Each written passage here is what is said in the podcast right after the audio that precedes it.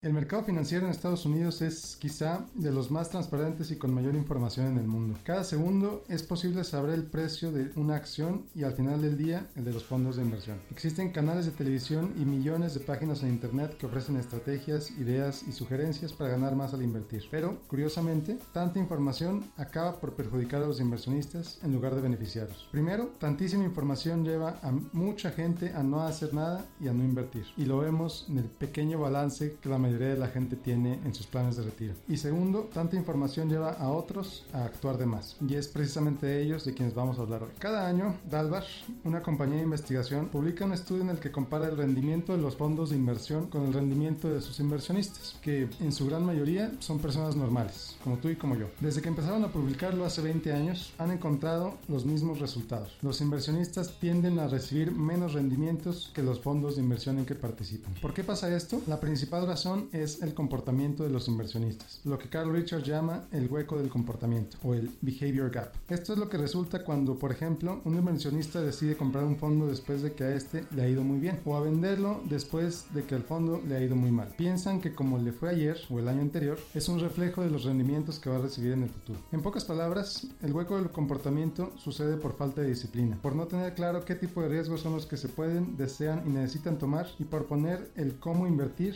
es decir, qué vehículos o fondos se van a usar por encima del por qué se está invirtiendo. Para evitar caer en el hueco del comportamiento, te sugiero que tengas un plan de inversión, de preferencia por escrito, que tengas muy claro cuánto riesgo quieres, puedes y necesitas tomar y, muy importante, si tu meta de inversión es de menos de 10 años, no hay ninguna razón para participar en instrumentos de riesgo como acciones o en fondos que inviertan en ellos. Si no quieres o no sabes cómo hacerlo, acude a un profesional, de preferencia a uno a quien tú le pagues directamente, en lugar de alguno que sus ingresos se generen por comisiones de venta. Bueno, pues te recuerdo que me encuentras en Facebook, en facebook.com, diagonal Miguel Gómez Consejero. Soy Miguel Gómez, consejero financiero para Noticias MBS.